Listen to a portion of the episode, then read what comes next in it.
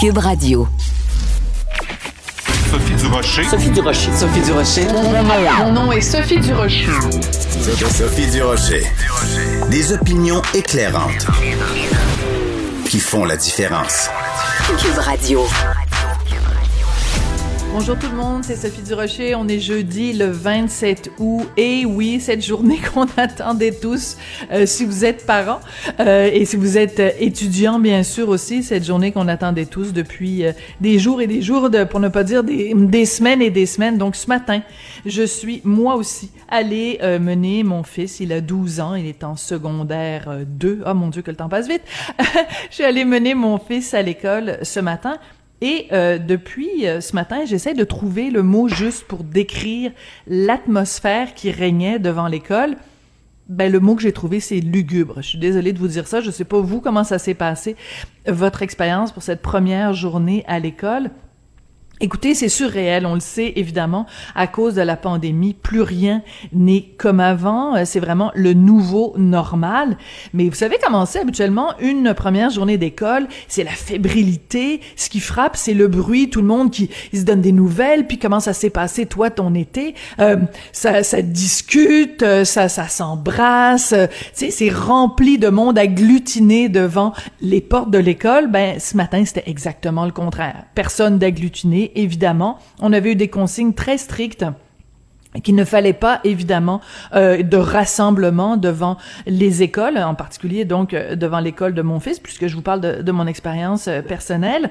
Donc, on avait des heures où il, très précises où il fallait se présenter et mon fils devait directement, tout de suite, pas flâner ou zigonner autour de l'école, tout de suite, tu te présentes, puis tu rentres, puis tu t'en vas directement à ta classe, bien sûr masqué, bien sûr avec un bon gros pot de, de purelle dans, dans le sac à dos. Et je dois vous avouer que ben j'étais triste. J'étais triste parce que je me disais euh, déjà en temps normal pour un enfant euh, qui retourne à l'école, ben c'est plein d'inquiétude, un petit peu de stress, un peu un peu d'anxiété, en même temps de la fébrilité qui compense pour tout ça. Mais là, ce qui m'a frappé ce matin, c'est le silence qui régnait et de voir tous ces visages masqués. Euh, il y avait sûrement des gens qui souriaient, mais on ne pouvait pas voir leur sourire. J'avoue que ça m'a fait euh, un, sentiment très bizarre, très triste. Et je sais que notre rôle comme parents dans la vie, c'est de prendre nos enfants par la main, de les amener sur le chemin de la vie. Mais je dois vous dire que ce matin, mon petit cœur de maman était un petit peu triste. Je trouvais que le chemin de la vie était un petit peu, euh, un petit peu gris ce matin. De la culture aux affaires publiques. Vous écoutez Sophie Durocher. Cube Radio. Comme tous les jeudis, j'ai le bonheur de parler avec notre chroniqueur collaborateur sympathique Joseph Facal. Bonjour Joseph. Bonjour Sophie. Écoute, Joseph, euh, tu as écrit euh, une chronique sur une histoire qui se déroule à l'Université Concordia à Montréal. On a l'impression d'être dans un film de, science-fiction, dans un univers parallèle. On a même parfois l'impression d'être dans une série télé comme La Servante écarlate. Écoute, c'est vraiment un cas de police de la pensée. Explique-nous ce qui se passe à l'Université Concordia. C'est assez surréaliste. En fait, c'est une affaire qui euh, roule euh, depuis déjà des mois, mais qui a connu des rebondissements, euh, disons, il y a quelques jours. Pour faire courte une longue histoire, une prof de cinéma, à l'automne dernier, parle dans, un cours qui porte sur les documentaires, présente un documentaire donc sur Pierre Vallière, l'ex-felkiste. Et évidemment, cette dame comprend bien que pour des jeunes d'aujourd'hui, Vallière est un parfait inconnu. Donc, elle fait une sorte de brève mise en contexte, disant que c'est un militant des années 60, indépendantiste, socialiste. Et là, elle dit qu'il euh, est principalement connu pour avoir publié en 1968 un ouvrage qui s'intitulait Nègre blanc d'Amérique. Et neuf mois plus tard, donc au début du mois d'août, des étudiants lancent une pétition contre elle. Et on ne lui reproche pas d'avoir montré le film, ou d'avoir parlé de Vallière, ou d'être elle-même socialiste, tout ce que tu veux. On lui reproche non simplement d'avoir prononcé le mot nègre quand elle a simplement cité euh, le titre de l'ouvrage majeur de, de, de Malière. Donc, c'est pas qu'elle a fait une blague, c'est pas qu'elle a fait un commentaire raciste, elle est simplement coupable d'avoir cité le titre de l'ouvrage et une poignée d'étudiants se sont sentis choqués. Alors là, évidemment, il y a plusieurs leçons dans cette affaire-là. D'abord, il faut évidemment comprendre, Sophie, que c'est un cas parmi d'autres. Il y a un vent de censure qui balaie euh, le monde universitaire, alors que, tu sais, quand on remonte au Moyen Âge, il y a l'histoire de l'université, c'est un endroit qu'on avait spécifiquement conçu pour être le lieu de tous les débats possibles. Absolument. Ben oui, c'est c'est à la c'est à la c'est au cœur même et tu le sais fort bien puisque toi-même tu enseignes à l'université, c'est que si on ne fait plus de l'université euh, et de l'univers académique un lieu où toutes les idées peuvent être exprimées, euh, euh ben, bien sûr, on ne tombe pas dans les propos haineux, c'est pas ça qu'on dit, mais du choc des idées naît la lumière. Si l'université n'est plus une institution euh, de haut savoir dans laquelle on peut justement être confronté à des idées différentes euh, des nôtres, ben alors ça s'appelle plus l'université, ça s'appelle un camp de rééducation là. Voilà. Et, et, et, qu'est-ce qui reste, tu vois? Et, et, donc évidemment, c'est à la limite, Sophie, à la limite, et ça c'est le deuxième problème, à la limite, on peut comprendre que des jeunes puissent être impétueux, qu'ils succombent à des fièvres et à des modes idéologiques. Euh, rappelle-toi, rappelle-toi, à une certaine époque, toi et moi avons connu euh, les campus qui étaient évidemment remplis de marxistes-léninistes, souvent très très complaisants vis-à-vis des régimes totalitaires épouvantables. Et généralement, je te dirais que le temps finit par les calmer. Bon, on a tous eu 20 ans. Ben oui, c'est ça. Puis on a tous, on a tous été euh, peut-être des, des, des, des, tenants de certaines théories qui aujourd'hui nous paraissent farfelues, mais bon, on, on, pardonne ça à la jeunesse. Mais le problème, c'est quand des professeurs eux-mêmes rentrent dans cette espèce de, de, de délire. Parce que tu as tout à fait raison de dire que si cette professeure avait euh, traité un de ses étudiants, de, de nègre. Enfin, le mot en anglais, c'est, c'est nigger, en fait. C'est ça qui est problématique. C'est que c'est pas vraiment, c'est pas negro, c'est nigger. Donc, c'est le problème, c'est ce mot-là qui commence par un N en anglais et qui est vraiment perçu comme un terme raciste. Donc, si ah, la ah, prof... C'est ça. Oui, oui, voilà. vas-y, continue. Non, mais ce que je veux dire, c'est que si la prof avait traité quelqu'un de ce mot-là, ou si quelqu'un, si elle avait euh, utilisé ce mot-là de façon dérogatoire, à la rigueur, on pourrait comprendre, mais qu'elle se fasse accuser d'être d'être raciste ou que d'avoir bénéficié de son privilège de blanche, alors qu'elle n'a fait que citer un, un titre, c'est là que c'est là qu'on rentre dans le surréaliste et dans la servante écarlate, selon moi. Oui, oui, Sophie, mais, mais à mon avis, le problème plus grave, c'est la timidité, la pusillanimité de, l'institution universitaire qui, évidemment, hésite, louvoie, tourne autour du pot, se fend d'un communiqué de presse pour dire pas de place pour le racisme à Concordia, alors qu'il n'est pas du tout question de ça. Ben non. Qui évidemment, qui évidemment propose des séminaires de sensibilisation à la diversité dure de contre, mais qui évidemment, au moment de défendre le prof, ben c'est silence radio. Concordia ben oui. tremble dans ses culottes. Hein? Alors qu'en fait, comme je l'écris, cette affaire-là qui dure maintenant depuis des mois se règle en 15 minutes. On dit tout simplement, c'est pas un crime de citer le titre d'un livre, il y a une liberté académique, personne ne vous oblige à vous inscrire à tel ou tel cours, et il n'y a pas de droit de ne pas être choqué, ça n'existe pas. Bref, l'université défend la prof et défend un principe fondamental, la liberté académique c'est simplement, c'est clairement trop demandé à, l'université. Et le plus hypocrite de ça, Sophie, c'est qu'en fait, cette lâcheté se drape dans la vertu. Quand ben on oui. dit, oh non, nous, on est un arbre de tolérance. Pas en Il y a de tolérance pour ceux qui pensent comme les, manifestants. On ne peut Exactement. que, que pour appuyer. Hein? C'est ça. Euh, si, on est, si on est contre ou si, on veut simplement citer le titre d'un livre, C'est rendu problématique. D'ailleurs, ce n'est évidemment pas à toi que j'apprendrai que le fameux roman d'Agatha Christie, dit Petit Nègre, vient d'être rebaptisé. Maintenant, ben oui, c'est ça, je m'en allais, je m'en allais te parler de ça Mhm. Mais bien sûr, je m'en allais te parler de ça parce que, euh, bon, évidemment, on ne parle que de ça. Et c'est important de spécifier quand même que Agatha Christie elle-même, à l'époque, euh, avait, je pense en 1940, euh, elle avait euh, accepté que le, le, le, titre soit changé et qu'on enlève le mot dans la version anglaise. Donc nous, on, euh, la version française, on a quand même huit décennies de retard, si tu veux. Mais il reste quand même que je, le disais hier à l'émission, je trouve que quand on est rendu à euh, changer le titre d'une œuvre, et le mot euh, euh, nègre était mentionné à 74 reprises dans le roman d'Agatha Christie, et on a enlevé toutes les mentions. Moi, je disais, c'est un petit peu comme si on va voir un tableau de Picasso, puis qu'on trouve que le tableau, ben, la représentation des femmes, ça nous plaît pas, et là, quelqu'un prend un pinceau et commence à, à repeindre par-dessus le Picasso, ou tiens, il y a une sculpture de Rodin puis on n'aime pas ça l'image qui donne des femmes ou de je sais pas, de n'importe quelle minorité. Ben on va prendre un, petit tournevis là, puis on va enlever les, les bouts qui nous déplaisent. Ben non, une œuvre, c'est une œuvre. je veux dire, j'ai, j'ai un grand grand malaise avec ça là. Sophie, si on commence à revisiter toutes les œuvres d'art du passé à la lumière de la sensibilité d'aujourd'hui, mettons qu'on n'est pas sorti d'auberge. Et au début de notre entretien, tu parlais de science-fiction. Justement, oui.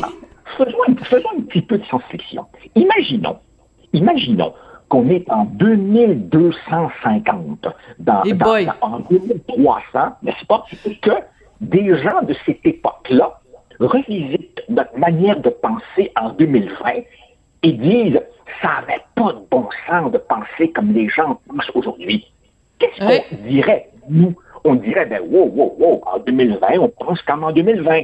Autrement dit, il y a quelque chose de profondément, on pas seulement malamètre, absurde et même impraticable à vouloir plaquer les, les sensibilités d'aujourd'hui sur, sur le passé. Mais évidemment, euh, il y, a quelques instants, on me disait, bon, mais il est un peu parfois compréhensible que des jeunes puissent s'emporter. Ce qu'on n'oublie pas de dire, ce qu'il ne faudra pas oublier de dire, Sophie, c'est qu'entre une administration timide des étudiants exaltés et des profs qui parfois évidemment sont euh, injustement attaqués et qui voient leur réputation compromise, il y a aussi des profs qui, eux, jouent aux, révolutionnaires d'opérette, aux révolutionnaires de salon, qui mettent des bûches dans le poil, comme si, comme si, franchement, on pouvait préparer la révolution à l'UCAM, à Concordia, avec sécurité d'emploi et salaire de six chiffres.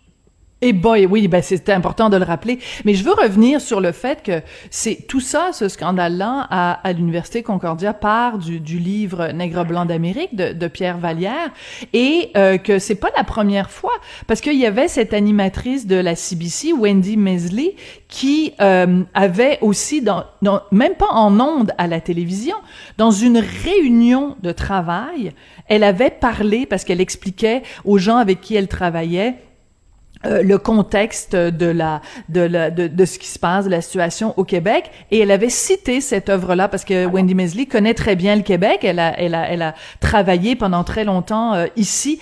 Et euh, et elle parle très bien français d'ailleurs. Bref elle parlait dans une réunion et elle a cité j'imagine qu'elle a dit white niggers of of America et il y a des gens de, noirs qui assistaient à la réunion et qui ont été très choqués. Et il y a une plainte qui a été faite contre elle. Elle a été obligée de s'excuser. Elle a été suspendue. Et euh, donc, euh, c'est comme si euh, on, on... Juste le fait d'utiliser un mot qui parfois est utilisé bien sûr de façon dérogatoire, même s'il n'est pas utilisé de façon dérogatoire, tu te, tu te fais accuser d'être raciste. C'est vraiment c'est le monde à l'envers. Voilà, tout, est affaire de contexte. Tout dépend de comment tu utilises un mot. Mais là, vraiment, on est les deux pieds dans une espèce de contexte orwellien, ou, si tu veux, euh, c'est le retour à l'époque où certains mots étaient, étaient mis à l'index, et ça, je crois que ça ne mène absolument nulle part. C'est-à-dire qu'on s'éloigne d'une espèce de conception universaliste et là vraiment on est dans le repli euh, identitaire, chacun chez lui a, a, a pratiqué l'autocensure continuelle et ça évidemment ça ne mène absolument nulle part si ce n'est à creuser encore plus le ressentiment et la division. Et il y a quelque chose de profondément ironique à voir que tous ces gens qui n'ont que diversité à la bouche, hein, un problème avec la plus essentielle de toutes les diversités, la diversité intellectuelle, c'est-à-dire ne pas penser comme eux. Hein. Oui, oui, la diversité d'opinion. Absolument. Écoute, moi, j'imagine un cours de littérature euh, à, à l'université Concordia ou à l'université McGill, puisque dans ce cas-là, dans ce cas-là, c'est vraiment le mot en anglais qui pose problème, où on devrait enseigner euh, l'importance du livre de Dany Laferrière, Comment faire l'amour avec un aigle sans se fatiguer. et que et que le professeur traduit le titre du livre en anglais et que ben là il va se faire tomber sur la tomate exactement de la même façon. Écoute, euh, Joseph, tu nous parlais euh, bien sûr tout à l'heure de cette rectitude politique. Écoute, je veux revenir sur la chronique que tu as écrite mardi qui s'intitule Le royaume des bons sentiments parce que tu dis à quel point euh, maintenant n'importe qui se pose en expert juste à partir de sa son expérience personnelle. Écoute, c'est tellement vrai. Euh, les, les euh, l'exemple que tu donnais d'une femme qui témoigne là que à un moment donné elle est dans un party puis il y a un gars qui la qui la drague de façon euh, assez appuyée et, et qu'elle dit qu'elle s'est sentie violée dans sa tête et à partir de ce moment-là ben tout le monde va présenter son histoire comme étant ben c'est ça elle se sent violée dans sa tête donc c'est une femme qui a été violée donc c'est devenu une experte maintenant dans toutes les causes d'agression sexuelle. C'est un très bon exemple que tu as choisi en fait, oui, on, est dans une espèce de curieuse époque où, d'un côté, parce qu'on cherche des points de repère, euh, on veut des experts, mais en même temps, beaucoup de gens s'improvisent experts. Et de l'autre côté, on est aussi dans le royaume des bons sentiments et de l'émotion. Denis Arcan a, tourné un film totalement incompris qui s'appelait Le règne de la beauté. Moi, j'ai le sentiment qu'on vit le règne des bons sentiments et des oui. Tout ça, finalement, bons sentiments et expertise ou pseudo-expertise se mélangent au point que finalement, c'est comme si seule la femme qui a eu des expériences désagréables peut s'exprimer avec autorité sur la question des rapports hommes-femmes. Euh, excusez, là, comme disait, comme disait l'épouse de François Legault avec justesse, hey, moi aussi, là, faut entendre ce que les hommes peuvent avoir à dire sur leur rapport avec les femmes. Seule la personne issue d'une minorité visible peut parler de racisme. Alors, évidemment, nous, on est, euh, on n'a pas voix au chapitre, ou en tout cas, si tu veux, si on s'exprime là-dessus, notre parole n'a pas le poids supplémentaire de celui qui supposément aurait vécu la chose. Alors, tu vois, là-dedans, comme dans le cas de Concordia, de toutes sortes de manières plus ou moins mm insidieuses, c'est la liberté de parole, la liberté de penser qui se restreint dans nos sociétés. Et il y a là une espèce d'immense paradoxe, Sophie, parce que je regarde, par exemple, des étudiants, là, mes étudiants sont convaincus, convaincus qu'ils n'ont jamais disposé d'autant de liberté individuelle qu'aujourd'hui. Ah oui, ben non. Moi, je le constate, ils sont hein. tous censure continuellement. continuellement. Ben oui, parce que, ah, parce que, parce que, parce que tu as toujours peur. Euh, écoute, je, te donne juste un exemple. Récemment, dans le, le Devoir, il y avait euh, donc on a appris que dans le milieu de, de l'édition au Québec, euh, qu'il y avait tout un mouvement pour dénoncer euh, le, le patriarcat, toutes sortes de, de formes de, de, sexisme. Et il y a un homme qui a écrit euh, un, un texte d'opinion dans le Devoir à ce sujet-là ben, il s'est fait reprocher, il a dit, il s'est fait dire, vous n'avez pas le droit au chapitre, monsieur, vous êtes un homme. Ben là, je m'excuse, là, c'est rendu que les hommes n'ont pas le droit de se prononcer sur les relations hommes-femmes. Ben, voyons, c'est, c'est, c'est, c'est d'une tristesse. Voilà. Taisez-vous ou ne parlez que pour consentir. Ouais, exactement. Une, une jeune féministe euh, québécoise, Aurélie Langto, il y a plusieurs euh, années de ça, euh, c'était lors d'un reportage sur le triste anniversaire de, de Polytechnique. on avait demandé à des jeunes féministes quelle quelle définition ou quelle approche on avait pour le féminisme dans les jeunes générations, et on lui avait demandé à elle, ben c'est quoi la place des hommes dans le mouvement féministe? Elle avait dit, c'est de se taire. C'est ça, c'est ça. Tu vois, ah, le, le, le, problème, c'est que l'autre jour, je parlais de ça avec, avec mon fils qui me disait Ouais, papa, il faut pas capoter, hein. c'est simplement une mode intellectuelle, ça passera. Le problème, c'est que dans, le domaine des idées, les modes intellectuels peuvent durer 50 ans. oui, c'est ça. Écoute, euh, je vois que ton fils est un digne, euh, est en digne lignée euh, avec avec son papa. Je suis sûre qu'il est, c'est un, un, jeune homme plein d'opinions. Excellent. il, fera bien ce qu'il voudra. il fera bien ce qu'il voudra. Mais mais mais il y a, y a de qui tenir, il y a de qui tenir. Joseph, toujours un plaisir de te parler. On va se retrouver euh, jeudi prochain, c'est vraiment euh, super chouette. Après la pause, quelqu'un qui vraiment justement était pas content du tout d'être en pause, c'est l'humoriste Michel Barrette qui a vraiment très hâte de recommencer à nous faire rire après la pause. Sophie Durocher. Une femme distinguée qui distingue le vrai du faux. Vous écoutez Sophie Durocher. Je connais bien Michel Barrette, je vous le cacherai pas. De toute façon, vous le savez, c'est un ami à moi et chaque fois que je lui parlais depuis le début de la COVID, je sentais là qu'il trépignait, il trépidait d'impatience. C'était impossible pour lui qu'il euh, ne fasse pas ce qu'il aime le plus euh, au monde, faire rire.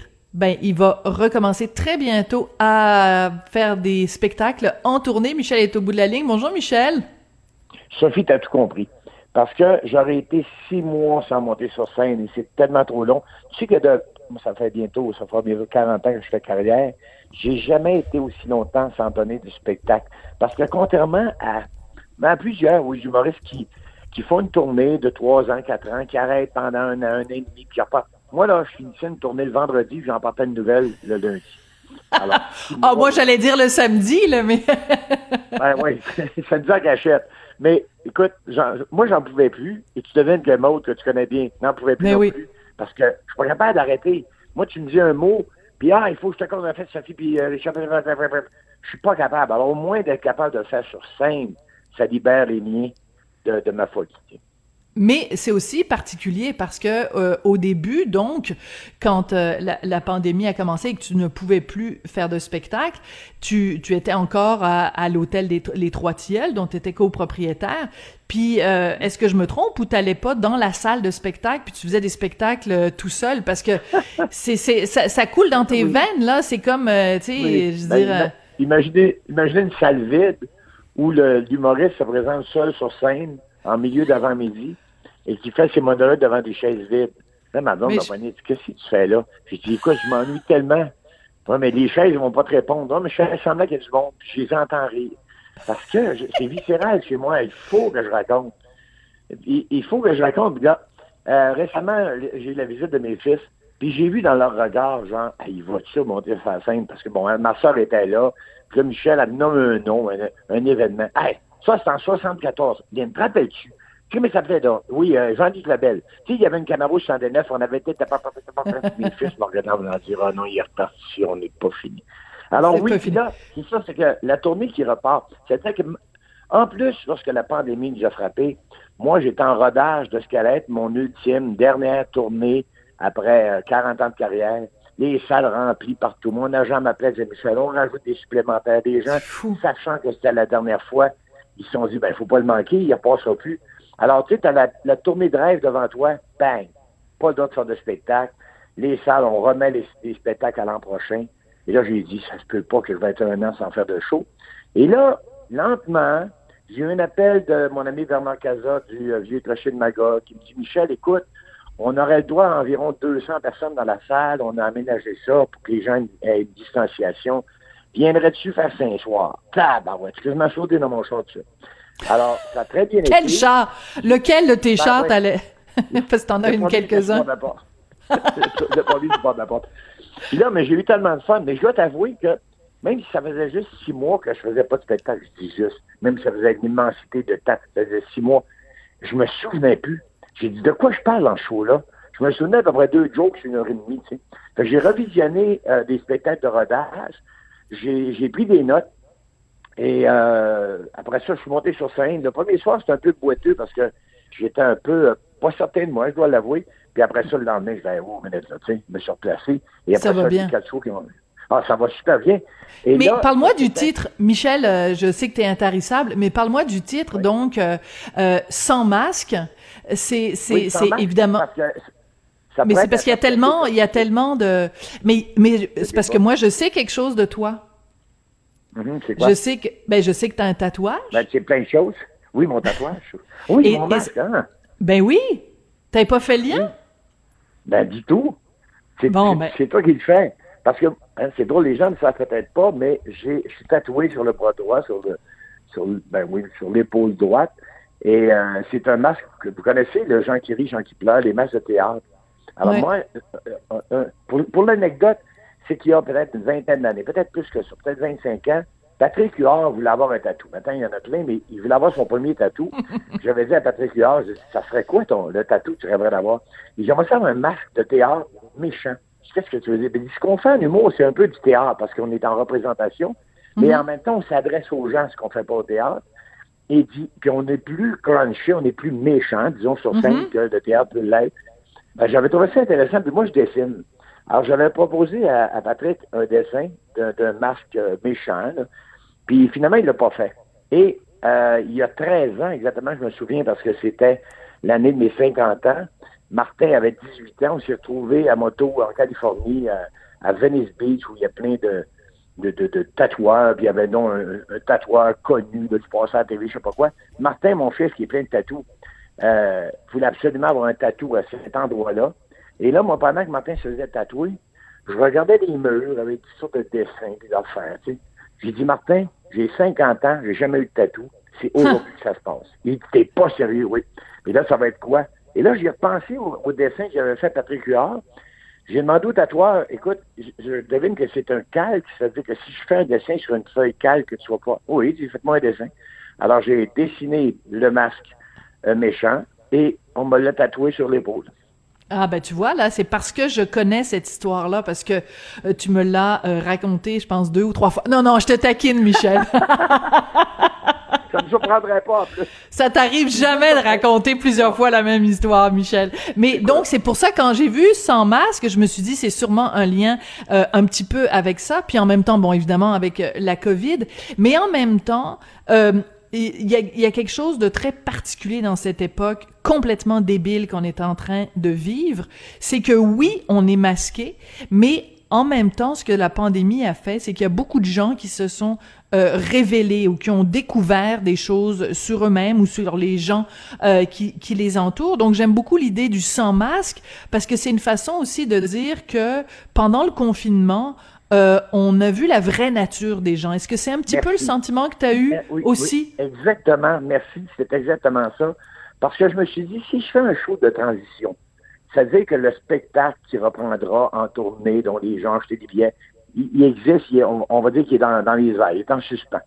Mais je me dis, le show sans masque, il faut que ce soit un show où je suis complètement démasqué, où je peux m'amuser sur scène, où je peux oser des choses que j'ai peut-être osé jamais raconter, oser faire. Mhm. Alors, je me paye la traite. Alors, c'est moi qui monte sur scène. J'ai pas beaucoup de masques dans la vie, mais là, euh, je laisse vraiment tomber les masques. Et alors, il y a le côté aussi où je peux dire aux gens, euh, on s'y bat tous ce soir, on n'en parlera pas. On en parle pendant cinq minutes au début du spectacle, puis après mm. ça, c'est terminé. Vous venez pas entendre parler de, la pandémie pendant une heure et demie. Vous voulez passer à autre chose, puis rire. Alors, c'est ce que je vous propose. Et, merci. D'abord, les salles de spectacle avaient besoin de monde. Les gens ont besoin de rire. Et les humoristes ont besoin de... Quand je dis humoristes, ça pourrait être chanteur, ça pourrait être des gens de théâtre, mais bon, dans mon cas, les, humoristes ont besoin de, performer. Alors, c'est pour ça qu'on rapporte dans des petites salles. J'ai fait euh, la salle de Zénith de Saint-Eustache la semaine passée. C'est vraiment une salle de se retrouver dans une salle qui a peut-être 8 ou 900 personnes de capacité et où il n'y a que 250 personnes. Mais bizarrement, euh, d'abord, les gens sont contents parce qu'ils entrent avec le masque et où ceux qui sont assis, ils enlèvent le masque. Et je sens le, le, plaisir et le goût, le besoin. Ben écoute, c'est sûr. que les gens. Écoute, moi j'ai reçu. Oui. Oui, j'ai reçu la semaine dernière une invitation pour euh, la première d'une pièce de théâtre euh, au théâtre du Rideau Vert. Et écoute, moi je suis pas allée au théâtre depuis le 13 mars. Et écoute, quand j'ai reçu l'invitation, j'étais comme un enfant qui reçoit le plus beau des cadeaux de Noël je me disais, puis là, je me suis tournée vers Richard, j'ai dit, Richard, on va aller au théâtre. On va voir ben des artistes sur scène. Écoute, c'est là que tu te rends compte, tu sais, oui, le, le, spectacle vivant, c'est, c'est, c'est là, c'est quand tu es privé de quelque chose, tu te rends compte à quel point c'est précieux. Et je pense que ce que ça, ce à quoi ça va avoir servi cette pandémie-là, s'il y a une seule affaire positive, c'est que les gens vont s'être rendus compte à quel point l'art est important dans leur vie que j'aime ça entendre ça. J'aime ça entendre ça, bien sûr. Je suis biaisé parce que je, vis de la scène, mais parce que aussi on ramener cette importance-là, ramener le souvenir du plaisir de voir des gens vivants performer, chanter, nous émouvoir, nous faire rire. C'est tellement. Alors quand, en, attendant, on a toujours ces shows-là, c'est-à-dire que parce que j'ai vu euh, ce matin que je n'étais pas le seul à être content de monter sur scène. J'ai vu Rachel Patoury, Dominique Sillon. Il y a des gens qui sont contents d'aller faire chacun de leur manière. Et la plupart sont des best-of. Moi aussi, je vais peut-être fouiller dans mon vieux stock d'il y a 25-30 ans pour revisiter ces thèmes-là. Mais, euh, mais on est, on est content. Et je pense que quand on va être libre, libre, libre, les salles vont être pleines partout parce qu'on va voir, comme tu l'as bien dit, réaliser à quel point on a besoin de, de, on a besoin de ces, de ces gens-là. Oui, on a besoin de se divertir, on a besoin de sortir, on a besoin de vivre des émotions que la télévision ne nous apporte pas nécessairement. Tu sais, on le sait, le, ton chum, Le virtuel, oui, c'est pas pareil. Ouais, oui. on, on, on, aime beaucoup euh, regarder des... Euh, on adore le cinéma, là, des bons... Tu sais, un bon film reste toujours un bon film, une bonne... écouter un album qu'on aime, c'est toujours euh, rassurant, mais de voir l'artiste live, c'est toujours autre chose. C'est différent. Euh, Écoute, Michel, je veux absolument te parler parce que euh, d'un autre projet qui a vu le jour vraiment pendant la pandémie, puis que peut-être serait jamais, aurait jamais vu le jour n'eût été de ça.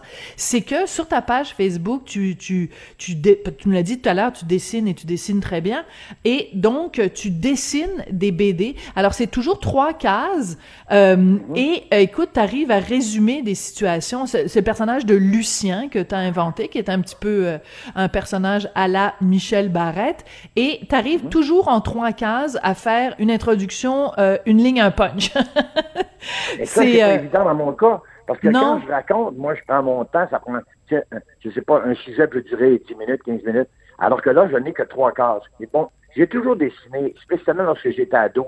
Le dessin que j'ai créé avec Lucien est très simple. Je, mettons que je peux faire des dessins plus élaborés que, que Lucien, mais comme j'allais vouloir le, produire sur une base quotidienne, je me disais un lieu, un personnage qui parle à quelqu'un d'autre. Mm. Et comme beaucoup de gens, euh, qui, est devant sa tablette et qui réagit, soit à sa journée, à l'actualité, au rapport qu'il peut avoir avec l'autre. Et quand je dis l'autre, les gens ont, ben, je vais dire naturellement, les gens ont décidé, je vais dire comme ça, que l'autre était ma blonde ou ma femme. Puis il y, a quelques indices qui peuvent le prouver, parce qu'à un moment donné, il y a un bras qui est apparu avec une bourse. Mais en même temps, il voulait laisser ça un peu. Il, il la nomme jamais. elle, porte, elle ou il ne porte pas de nom. Parce que je me suis dit, c'est à vous de décider qui est l'autre. J'ai même décidé, à la limite, on ne peut pas savoir ce qu'il est au bureau. Est-ce que c'est une compagne de travail? Est-ce que c'est un compagnon de travail? tout ça, c'est un peu flou, mais je l'ai voulu comme ça. Et là, c'est beau parce que je l'ai publié à chaque jour pendant 80 quelques jours. Je suis près de 100 apparitions bientôt. Là. Et là, avec le déménagement et tout, j'ai eu moins de temps. Et ce matin, ma blonde me dit, mon amour, les gens s'ennuient de Lucien. Il faut que tu te rassoies et que tu me pondes de Lucien. Parce que cette régularité-là, euh, ben, les gens l'apprécient. Ben oui, c'est sûr. Lucien parle de ça aujourd'hui. Écoute, Alors, tu parles... de... ceux qui nous écoutent qui aiment le Lucien, il, il s'en vient. Il s'en vient. Ben oui, parce que là, ça fait six jours là, qu'on ne l'avait pas eu. Là, je regarde, je, suis devant ta page Facebook et je trouve que ça fait en effet beaucoup trop longtemps qu'on ne l'a pas eu. Écoute, je regarde les commentaires que les gens euh, t'écrivent parce qu'on le sait que tu as un rapport vraiment très intime, très proche avec euh, avec le public. Les gens t'aiment beaucoup et je regarde des gens qui disent euh, ah j'espère qu'on va peut-être se voir à à, Old Orchard cet été. Et euh, ça me fait penser d'ailleurs, il y a une chanson de, de Sylvain Lelièvre, on dira pas, on n'ira pas à Old Orchard cet été. oui, cet été. Oui, nous irons à Old Orchard. Oui, nous irons. Ben oui, mais s'il était encore là, euh, Sylvain, euh, ben il dirait on n'ira pas. non. Qu'est-ce que ça représente pour toi, ce, ce fait-là de pas avoir pu cette année ce contact avec les États-Unis, qui est un pays que, que t'aimes, peut-être que c'est un pays que tu reconnais plus, mais de pas avoir pu cette année euh, prendre le pouls comme ça de d'Old ben, Archer. Ben, de... curieux, justement. Prendre le pouls, Old Archer n'est peut-être pas le meilleur, le meilleur endroit pour prendre le, le réel pouls de l'Américain, parce qu'il y a tellement Québécois que c'est une extension de Longueuil, à Mais euh, un, parce que je vais là depuis que je suis jeune, j'ai plein de souvenirs, je me vautre dans la nostalgie, donc pour moi, voilà, ça, c'est bien mm. important. Bien sûr, je suis pas allé cet été. Je devais faire ma dixième route 66, chose que mm. j'ai pas pu faire, et ça, ça m'aurait vraiment fait sentir le pouls, parce que sur la 66, donc oui, tu as le centre des États-Unis, tu as vraiment l'Amérique profonde, euh, l'Amérique profonde qui veut parfois et souvent dire euh, les, les, les, les, gens qui sont, qui sont en amour fou avec Trump, mais il y aurait aussi la Californie, bien sûr. Alors, j'aurais vu, dans le fond, un bel échantillonnage de, de ce que l'Américain pense de son Amérique actuelle. Et oui, ben c'est l'Amérique qui pleure, hein, ils disent les cowboys fringants. Dans mon rétroviseur, c'est l'Amérique euh, qui pleure. C'est peut-être ça que tu aurais vu en ce moment parce que l'Amérique vit vraiment des des moments euh, très tristes. Michel, merci beaucoup d'être venu nous parler. On a très hâte au retour de Lucien et au retour de Michel. Ben, vous êtes trop fin, mais j'ai hâte, hâte qu'on se voit aussi. Puis toutes les dates, oui, vivant. Euh, je pourrais pas te prendre dans mes bras, maudite affaire. Ça va être triste. Euh, Michel, je, on va pouvoir trouver toutes les dates de spectacle sur le site www.michelbarrette.ca. Je t'embrasse. Moi aussi. Après la pause, justement, on va parler de cette Amérique qui pleure avec euh, Isabelle Racicot est en ce moment en train de réaliser un documentaire sur le racisme. Si un sujet qui a marqué l'année 2020, c'est bien ça. On lui parle après la pause. Avertissement. Cette émission peut provoquer des débats et des prises de position pas comme les autres. Vous écoutez Sophie Durocher. Il y a eu aux États-Unis l'affaire euh, George Floyd. Il y a maintenant euh, l'affaire Jacob Blake. Vous avez entendu parler, bien sûr, de ces différentes équipes de baseball, de football, même de tennis, des, des athlètes qui ont décidé de boycotter leur match pour euh, dénoncer la façon dont les Noirs sont traités aux États-Unis. Je voulais absolument en parler avec mon amie Isabelle Racicot parce que, bien sûr, la question la touche personnellement, mais aussi parce qu'elle travaille en ce moment sur un documentaire sur le racisme. Isabelle, bonjour. Salut Sophie. Isabelle, euh, tu avais donné une entrevue à mes collègues du journal à propos de ce documentaire que tu prépares sur le racisme et tu as dit une chose tellement importante. Je veux juste te citer. Tu as dit, si je fais ça, c'est parce que j'aimerais que mes fils ne soient pas obligés dans 20 ans de marcher dans les rues pour dire que leur vie compte. Mm-hmm. Quand tu vois ce qui se passe aux États-Unis, c'est rien pour rassurer. Alors, mais et vous dire à quel point je suis troublée par encore ces images-là. Puis, tu sais, on, Sophie, on, est mère, là. Mm. Euh, tu sais, de savoir que les enfants sont dans la voiture, qu'ils voient leur père se faire tirer. J'en parle et ça vient tellement me chercher. Je trouve ça désolant, dramatique.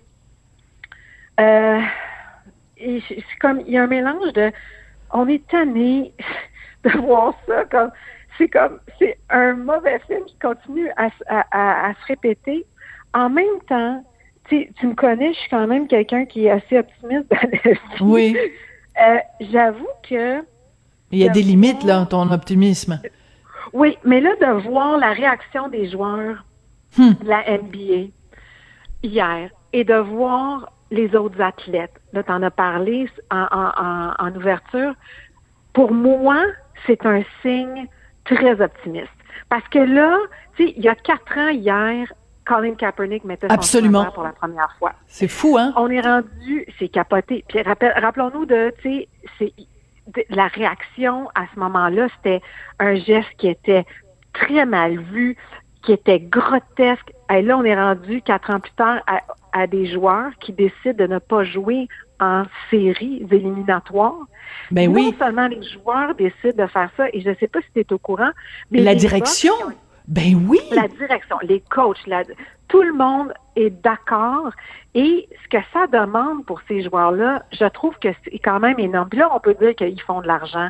Oui, il y en a qui sont extrêmement bien payés, mais il y en a là-dedans qui ne sont pas super, qui sont pas aussi bien payés. Tu ils, ils prennent un risque. Je pense que c'est un risque qui est courageux, mais en même temps, il faut comprendre que ces joueurs-là sont aussi tannés, ça les touche personnellement, euh, et, de prendre, de poser ce geste-là en protestation, ils se disent, on va prendre le pouvoir qu'on a, on va essayer de pousser nos, nos, euh, nos, dirigeants à faire quelque chose. Donc, ce que je voulais dire, c'est que les box qui ont initié ça ont pris le temps, euh, au lieu de jouer, euh, leur match, ils ont appelé le département de la justice de Wisconsin pour essayer de faire bouger les choses puis faire arrêter les policiers. Fait que c'est que non seulement ils mettent leurs paroles en action, mais les actions sont claires. C'est ça. Et écoute, je t'entendais au début quand tu disais je suis tannée puis c'est comme un mauvais film là puis que ça n'arrête pas. Ça me fait penser et tu l'as sûrement vu ce discours extrêmement important de la sœur de Jacob Blake euh, qui a fait un discours en disant je veux plus votre pitié, je veux des changements on n'est plus le temps là où euh, et puis elle a elle a nommé les différentes euh, euh, personnes qui ont été qui ont été harcelées ou qui ont été assassinées ou qui ont été mm. et tu sais à un moment donné elle dit ben ces gens-là c'est ma famille là on est tanné on veut plus que ça arrive dans quelle mesure Isabelle quand on regarde ça aller la, la, marge entre ou la ligne entre euh, la, la, colère et euh, l'action. Ce que je veux dire, c'est que à un moment donné, t'as beau dire bon, ok, on va demander gentiment pour qu'il y ait du changement, mais à un moment donné, c'est plus le temps de demander gentiment. Quand tu, tu te situes où toi T'es dans le, euh, t'es content de ce qui se passe Tu nous disais, tu trouves que t'es es optimiste, mais il y a de la colère aussi là. Ah non, mais c'est sûr que pour, être rendu là, c'est qu'il y, a de la colère, il y a de la fatigue, il y a une écorantite aiguë. C'est tout ça. C'est sûr que, euh, comme je disais, on est passé il y a quatre ans au genou à terre à là, euh, ben, tout bad, on jouera pas. Là. Euh, maintenant, euh, tu sais, les, les, manifestants qui, qui sont dans les rues, qui le font de façon passive, euh, je, suis pour ça. Il y en a qui, malheureusement, font des dégâts, puis ça, c'est comme... C'est vraiment malheureux. Je ne suis pas pour les dégâts. Je ne voudrais pas que... Je veux pas voir une, guerre civile aux États-Unis. J'espère qu'ils s'en vont pas là. Je peux comprendre, par contre, l'espèce de des de dire, mais combien de fois on va vous le dire? Écoute, hmm. ces autres, là, c'est répétition après répétition après répétition. Par, par, par quel bout le prendre? Alors, je pense que hier, le geste qui est posé, c'est le début, d'après moi, de plusieurs différents gestes qui seront posés. Là, on verra. Mais, tu sais, il faut, faut, faut réaliser que ce qui s'est passé hier est historique. C'est mhm. jamais Absolument. Ouais. Je ne sais pas où est-ce qu'on s'en va après ça, mais je pense que là, c'est, on est vraiment dans des questions d'action. J'ai hâte de voir ce que la NFL va faire. La NFL commence le 10 septembre, le premier match. Qu'est-ce qu'ils vont décider de faire? Euh, puis évidemment, on regarde ce que la Ligue nationale de hockey ben va de faire hockey. Ben oui, c'est ça, parce qu'il y a plein de gens qui trouvent que pour l'instant ils sont un petit peu pissous parce qu'il se passe rien. Euh, écoute, tu nous parlais tout à l'heure de tes de tes de tes fils. Euh, mm-hmm. Est-ce que tu as eu bon j'imagine, et bien sûr, mais tu en avais parlé avec ma collègue Caroline Saint-Hilaire de cette euh, discussion euh, que tu as eue avec tes, tes, tes, fils quand il y a eu l'affaire euh, George Floyd. Est-ce que tu as eu une autre discussion avec tes fils aussi, avec l'affaire Jacob Blake, donc cet homme qui a été tiré à bout portant, hein, de dos, sept, sept coups de feu devant ses enfants qui étaient dans la voiture? Est-ce que c'est une discussion difficile que tu as eue encore avec eux? Ben non, c'est-à-dire que ça fait plusieurs discussions qu'on a cet été, qu'on avait avant. Ces discussions-là sont difficiles. Puis celles que j'ai eues après George Floyd, parce que euh, mon plus jeune est arrivé avec les images complètement traumatisées, puis il était comme, mm. mais pourquoi encore, tu sais? Mm. Et, et, et, cette, cette discussion-là, surtout que mon plus vieux a 17 ans, il commence à conduire seul. Donc, on devait aussi parler de comment agir dans l'auto, quand tu es toute seule, si tu te fais arrêter pour aucune raison parce que ça risque d'arriver, ne panique pas. Tu sais, comme puis ça, il, on disait ça à mon, à, mon plus vieux parce que c'est arrivé à, mon mari euh, et d'autres euh, qu'on connaît. En même temps, je veux juste préciser qu'on a des amis qui sont policiers que mes enfants connaissent. On, on est, ils sont conscients que ce, ne sont pas tous les policiers. Là. Bien non, c'est sûr. Faut pas généraliser, c'est sûr. Non, non. Mais, mais, mais donc, ces conversations-là ont été difficiles. Avec Jacob, euh,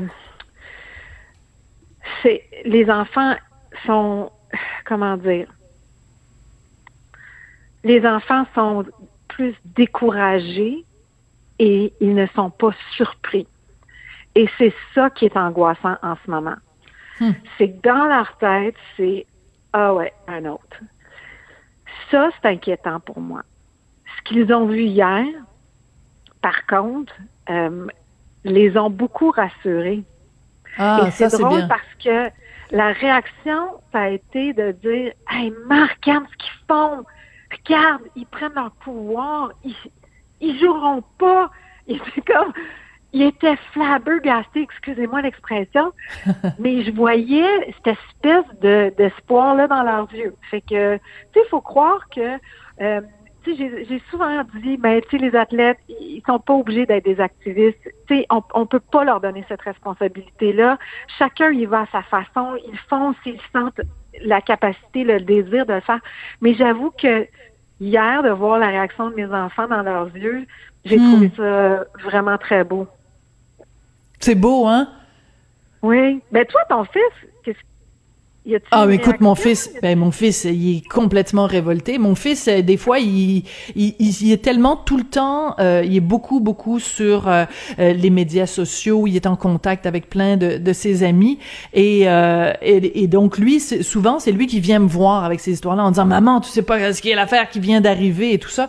Mon fils est totalement révolté. Et écoute, il est arrivé un truc à un moment donné cet été, on était dans un parc et puis il y avait des policiers qui sont arrivés à cheval. Bon, la police montée. Et euh, mon fils a eu une réaction très, très négative. C'était quelques jours seulement après euh, les, les, la mort de, de George Floyd. Puis il a fallu que je m'assoie avec mon fils en lui disant, regarde, c'est... c'est il y a des policiers qui sont des pommes pourries. Ça veut pas dire que le pommier, le verger au complet euh, est pourri, mais euh, mais c'est sûr que mon fils, écoute, ça, ça le met complètement complètement à l'envers. Il est très sensibilisé à ça. Et d'ailleurs, parlant de sensibilisation, toi, il y a tu as trois projets, euh, trois euh, interventions que tu fais en même temps. Donc, ce documentaire dont euh, je parlais au tout début, que tu fais pour Radio-Canada, qui va qu'on va pouvoir voir en novembre. Tu as aussi cette balado que tu fais en anglais pour la CBC avec Martine Saint-Victor, ça s'appelle Seat at the Table. Et aussi, ben, dans le, le, numéro de septembre de Elle Québec, euh, tu animes une, une, table ronde justement sur la question du racisme. Est-ce que tu es en train de devenir euh, la, porte-parole euh, québécoise de, de l'antiracisme. Euh.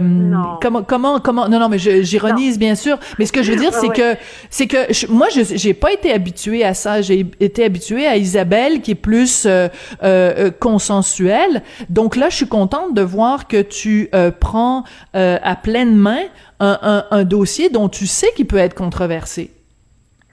Oui, ben, euh, je, je, vais te dire, euh, Sophie, mais pour, pour en avoir déjà discuté avec toi, tu sais, je, je, moi, j'ai les scandales, j'ai les... comme, non. Euh, mais c'était plus fort que moi. J'ai hmm. tellement vécu d'émotions difficiles cet été. Euh, plein de choses sont remontées aussi à la surface. et, et, et comme mère, à cause des discussions, à cause de de, de, mes deux garçons, je n'étais pas capable de rester silencieuse et de rien faire. Je comprends. Moi, mon but, et, et, et mon but, euh, c'est vraiment de d'ouvrir des discussions.